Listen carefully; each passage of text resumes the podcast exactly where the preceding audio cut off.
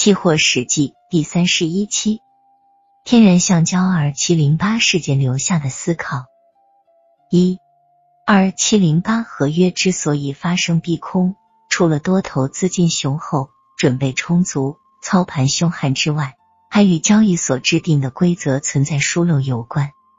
如中商所在放开交割量之后，未对保证实施的具体细则做出相应的修订。基本上沿用限量交割的做法，这里显然存在一个问题，就是多方必须具备多少保证金方能保证履约交割。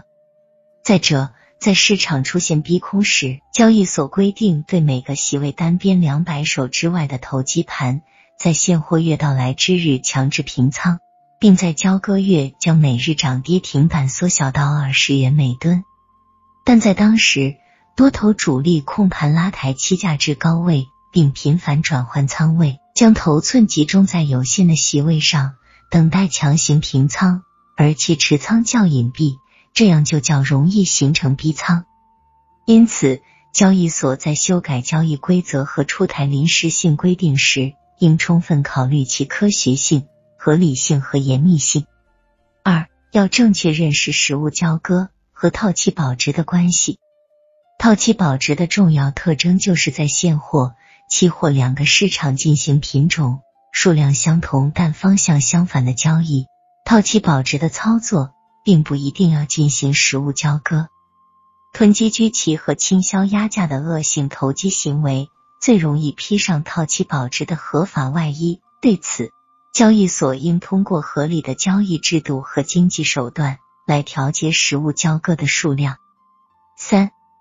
市场主体因错误的判断而进行搏杀，既不利己也不利人。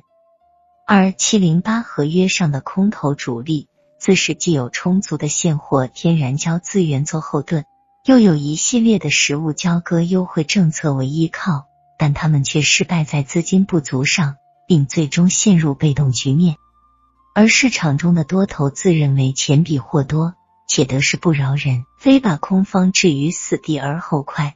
其失误在于忘记了期货市场的监管力量。四、期货交易本是公开、公平、公正的交易行为，但当市场中多空搏杀之时，中商所方面却采取了不合理的监管方式。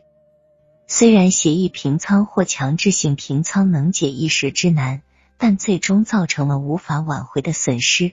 二七零八合约多方交割违约。即是谈判破裂的结果。协议平仓和强制平仓起着软化交易规则的作用，是欺势不规范的一种表现。其不仅不能从根本上解决市场中所存在的问题，而且极易诱发其他不透明的黑暗交易。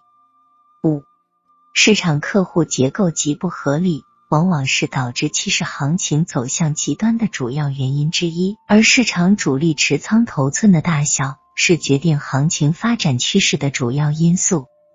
交易所如能控制好市场资金的流向和套期保值者与投机商的比例，则事态的发展自会朝着基本面的方向运行。